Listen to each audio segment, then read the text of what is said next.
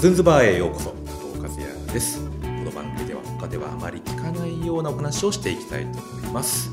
そして今回第67回のゲストは株式会社アクアデザインアマノ推計クリエイターの本間祐介さんです。こんにちは。よろしくお願いします。よろしくお願いします。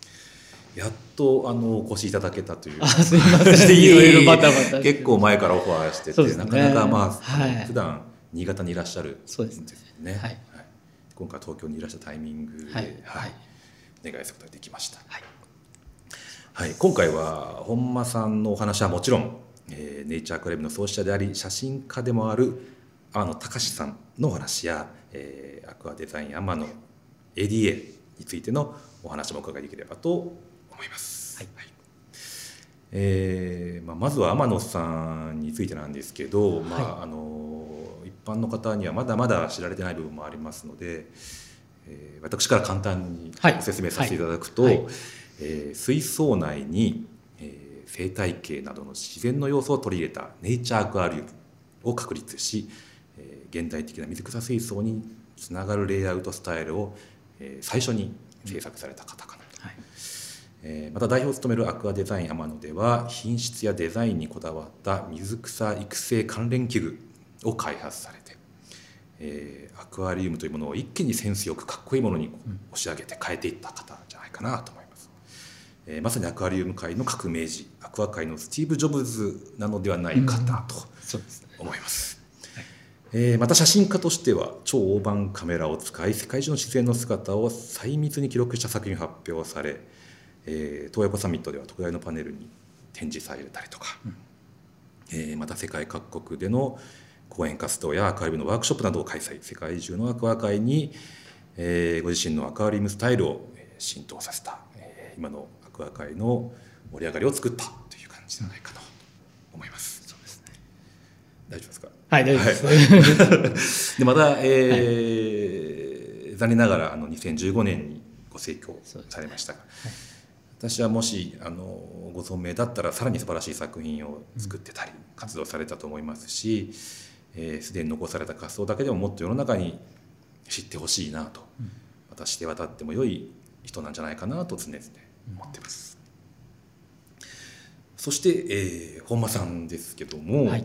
えー山田さんと共に、えー世界中を駆け巡ったんじゃないかなと思います。えーアクアジャーナルにもあのちょいちょい天野さんについてらっしゃる本間さんの姿が、はいい、ろんな年代でこう確認できたりね。はいはい。してますんで、えーまあ、まずは、えー本間さんと天野さんが出会った時についてのことを教えていただけないかはい。はい。えー私はですね一番最初に出会ったのは高校3年生の時なんですけど、えー何年ぐらいですかね、えーとですね、千えーといくつだったかな、1990ちょっと今すぐ出ないはい大丈夫です。えーとね大丈夫です。はい。えー1993年ですね。93年。早いですね、に、えー高三年生。高校3年生の時に、はい。まあもともとまあ生き物好きだったので、はい。まあ、熱帯魚とか生き物を扱った仕事に就きたかったんですね。うん。でまあいろいろこう探してる時にたまたま、えー、牧町にあるアクアデザイン天野というショップがあってその時当時、うんはい、そこのアルバイト求人を見たんですね。へえあでの平屋の建そう物そうそうそう、あははいい。はい。私住んでるところはその場所からまあ50キロぐらい北の方にある、結構離れてるところにいたんですけど。新潟県。そうです新潟県はいです、はい。い、たんですけど、まあ、そこにアルバイトで。アルバイトで行きたいなっていうのがあって、まあ、他にも近くにも熱帯魚ショップあったんですけど、うん。そこにまあ行ったんですね。で行った時にまあ衝撃を受けたのがやっぱり綺麗なその水草水槽っていうのがあって、はい、当時はなかったですもんね本当に。そうですね。そんなお店は周りになかったですね。まあえー、とカウンター周りに10個ぐらい小さいサイズがあって。それはあの今でいうキューブガーデンのスペリアっていうあのはい。一枚ガラスで、角がはいなってるものあれの、まあ、特注のサイズがもういくつもあってでライトもそうですね、えー特注のこう蛍光灯の器具が全て作られてあって、まあそれが、えー、と後のグリーングローっていうはい。商品はいが変わっていくんですけど、蛍光ドそれがライトですそうですね、はい。それがもう、えーその部屋中に飾られてるような場所で。まだ売ってはいないっていう試作品みたいな段階そうですそうですです。かね、はいただやっぱりいろんなサイズのやっぱ水槽をやっぱ作ってましたね。小さいサイズから。それは山本さんが一人でされてたんですか？そうです。はい店長みたいなことですか？店長ですね。あと社員社員としては何名か、まあ、いたんですけどアルバイトとか。でまあ高3の時にまあ行って、はい。えーぜひここで就職させてほしいとはい。いう話になって、はい。えーまあ、面接を受けたんですね。カウンターのところで。でまあ天野に、えーじゃあこの冬からとりあえず来てみるかってアルバイトで。でアルバイトで、えーその冬大体2週間ぐらいですね。毎日50キロの道のりを。バスと電車とまた高速バスで乗り継いで朝まあ5時ぐらいに出て出発して。でまあ9時頃到着して そこからアルバイトして夜帰るみたいな感じで、それ冬休みみたいな冬休みですね。はい。丸々全部そこにまあ行きまして。でその頃やっぱり、ね、小さいことですけど、うん。交通費は出たんですか？あ出ましたね出ました 出ました。もちろん、はい。その頃やっぱ熱帯魚ブームみたいなはい。ものがはい。あった時期で、はい。やっぱすごくその水草ブームっていうより熱帯魚ブームでしたね。すごく流行っててお客さんはもう常にいっぱい来てて。うん。だって駅からもでもちょっと変離な場所にれてますね。そうですよね、うん、離れてましたけどやっぱりお店としては結構有名で。うん朝行くと大体もう10人ぐらいは並んでましたね。すごいです開店前は。熱帯魚を買うために並んでる並んでましたね。見たことない。ですうんなんでもうショップの中はもういつもぎゅうぎゅうで特にお正月のセールはすごかったですね。で実はでもその時初めてじゃなくてはい。中学校の頃に実は親に連れられて行ってた時があったんですよね。っていうのもあの結構アクアデザインものってショップは新潟県内でそのラジオ番組とかそういうところで結構有名だったんですよね。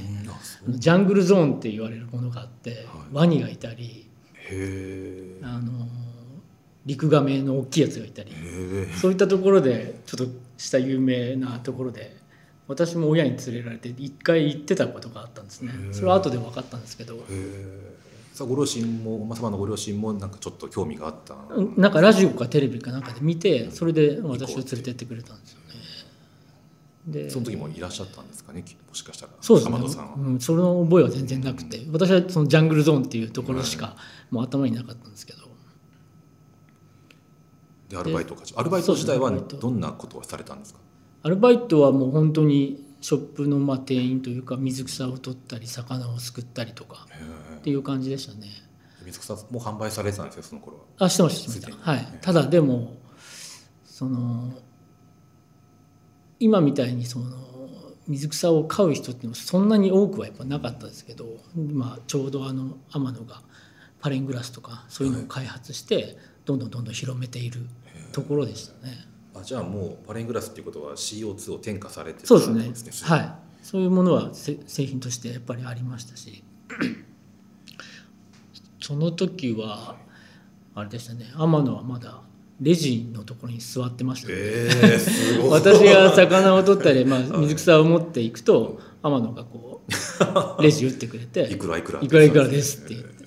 それまではこう社長はあの本読んでるって感じですねレジで。ああ、お客さんが来るまでは、はいはい。そんな感じでしたね。すごい時代から一緒さご一緒だったんですね。そうですね今考えると。うん。水草、えー水草をじゃあ、みんなそこで水槽で育てられるんだってことを、まあ、そこで知ったりしてで持ち帰ってややってたんですかね。そうですね。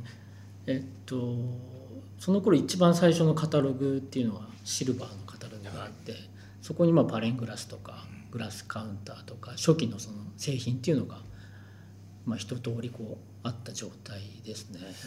うん。でまあ私2週間ぐらいまあバイトをしてはい。でそのバイトで貯めたお金ではい。全部まあネイチャーアクアリウムグッズ買ってはいでグロストスティグマのこう草原みたいなものを作りたくてはいはい。全部それで買いましたね。購入して。78万ぐらいだったかな。全部使稼いだ金を全部全部使いましたね。うっていう。うん。その頃もそういう岩組のグロスティグマ絨毯みたいなのがあったってことですか、ありましたね。はい。それはあの一番最初に天野がやったのはもうかなりもっと前ですからね私が行った時はもう、えっと白いガラスの中の大自然っていう写真集ありますね、はい。あの頃ですね。ああれを出された。出された時ですね。だからいろんな作品がやっぱりあって。ねすでに。うん。そうですね。それでそこからどどうなっていくんですか？もう ADA の歴史みたいな感じになってきますけど。そうですね、はい。まあそれで、えーアルバイトをした時に、えーまあ、天野からじゃあ3月から来るかっていうことになって、まあ、卒業式の翌日からもう牧町に移り住んで、はい。えー一人暮らしをして働くように、まあ、なったんあですけどそうですか。じゃあ。その時はまあショップ店員として、はい。まあレイアウトの管理もしてましたけど外外回りのメンテナンスとか、はい、そういうのもしてましたね。じゃあもう高校卒業してすぐ就職いう。すぐに、はい、そういうことですね。そうですね。で ADA もまだ社員が数人というような感じなんですえっ、とその時はですね、はい。入った頃が一番こう伸びあの人がこういっぱい入ってきてる時で、へまあ、編集部っていうのも始まりつつあって、えはい。アクアジャーナルの一歩手前ぐらいですね、うん。一番最初の。なんでその時はもう何十人かは増えつつあった時ですね。はい、すごいいいタイミングでというか、はい、私も。はい、これからっていう。そうですね。入らせていただいてて。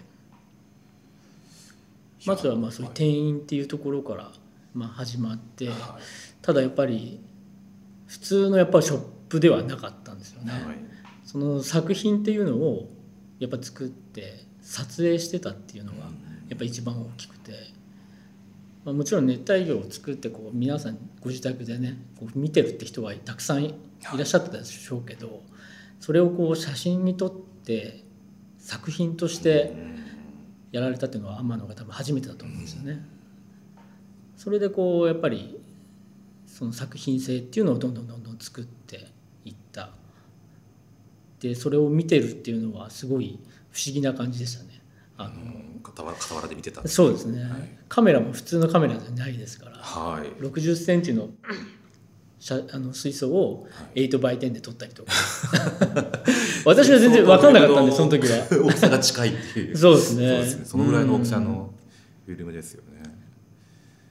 ただやっぱ写写真もすごかったのでうわここすごいところだなっていうところはあったしやっぱり天野の魅力っていうのがまず一番すごかったですね。人間的な。うん。まあその面接した時もそうだったですけどすごいがたいやっぱ大きくて、はい。迫力ありましたし。ね。怖かったですけどね。でもすごいやっぱり優しい感じはして、うん、人間人間的なこう魅力っていうのはすごくあってあこの人かっこいいなっていう感じはやっぱありましたよね。そうですよね。天野さんの親分肌って言いますかね、なんか面倒見も良さそうですし。そうなんですよね、はいうん。えーなんか独特の迫力や魅力がありますよね、あの天野もよく言ってたんですけどやっぱり小さい頃からガキ大将うん。ででよくやっぱりこう古文じゃないですけどこうね。子供のこ頃から。うそうそうそうそういう古子文みたいな人がやっぱ周りをこう囲んでてやっぱそういう感じはもう私行った時もやっぱありましたしいやついついていきたいなっていう気持ちにさせるようなやっぱり人でしたよね。アイデアも素晴らしいですよね、うん。の。そうですね。センスもすごく良かったですしもうバランス感覚はもう特にすごかったですよね。作品見てても。うん。そうその頃もあのもう海外とかにも行ってたんですか？その頃はですね、ええーとね、そのもっと若い頃ですね、うん。天野が行ってたアフリカとか。行った時はやっぱりエジプトとか行ってた時があって、はい。その頃はやっぱり水草とかにまあ専念してて、あそうですか。うん、私、えー、と19歳ぐらいの時は、えー結構けあの日本の、まあ、東北とか新潟県の周りをこう撮影一緒に同行させてもらったりしてて国内を撮ってたんですね。はい。そうですね。そういうフィールドの撮影はよく行ってましたね。8x10 とか。はいそれこそ11とか使って、はい。はい。ディアドロフヤドルフカメラですね。はい、使って、はい。2人で1週間ぐらい行った時もあります。二人で山にこもったりとか。そうですね。まあ民宿こう泊まり歩きながら福島山形とかこうずっと回ってすごい楽しかったですよね。一度でも私あの私運転してたんですけど、は居眠りしてしまっていはいダムに落ちそうになってしまって。すね。すごいげんこつもらいましたね。もう本当に。えー。もう危うくっていう、その後天野が運転こう出してくれて、はい。で私助手席ですごい寝てしまったんですけど起きたのがなんかあるこうダムの岸辺のところで止まってて。で、えーすごいすぐ水際だったんですね。はい。で夕日が照っていてはい。すごい逆光でだったイメージがあるんですけど天野が車の上にあるこうなんて言うんでしょうねキャリアの上ではい。寝ながらこう本を読んでたみたいで、はい。で上からこうトントンって窓ガラス叩いて俺を起こしたんですよね。はい。その時のすごいイメージがすごく残っててなんかそれはなんで起こしたんですか？夕日が綺麗だそうみたいな。いやいつまで寝てんだ？あいつまで寝てんだコンコンそうそうそう。うん、それがねすごくねこうなんかイメージが残ってますね。ロードムービーのようなうん。二人旅ってことですよね。ねえ本当に。でもやっぱ多分社長と2人だったんで、はい。すごい多分疲れてたと思うんですよね。私も。はい。気張りますもうんね、ん。19だでしたからはい。まだ。楽しかったですけどやっぱちょっと気疲れみたいなのがあったりして、緊張します。だったのかなっては今は思いますけどね。でも本当楽しかったなって。うん。その時の本間さんの役割としてはなんですかねやっぱ機材を運んだり、そうですね。はい車運転したり、まあ、宿携帯もでもまだまだまだなかったですね、うん、全然でも私はもう本当なんか持って運ぶぐらいのお手伝いぐらいで時間計ったりとか、うんいやそんなこともなかったあです,、なかったですか、うん、まあ露出露出時間とかでそんなこともさせてもらえなかったですね。まだまだまだ。ご自身でやってたそんうですね。な写真もそんな分かんなかったんですからその時は、うん。ただやっぱね天野さっきも言いましたけどすごいやっぱ魅力的な人でそのバランス感覚とか、まあ、話してることとか やっぱりこうなんか盗みたいなっていう気持ちがもうずっとあって。で天野と一緒にどこにでも行ったりなんか一緒に同じもの食べたりなんかしてれば何か少しでもこう近づけるかなっていうのがやっぱり若い時からあってまあ楽しい時も苦しい時もやっぱり一緒にいようっていうのがすごく思ってて、まあ、何かあれば常にこう立候補してやります。やりますっていう感じで言ってたのは覚えてますね。それは良かったなうんすごい貴重な験ですしまたその多感な時期というか20代初め前半とかを2人で過ごしたっていうのはすごい。そうですねうんはいじゃあまだまだ聞きたいんですけど次回に続きたいと思います。はい。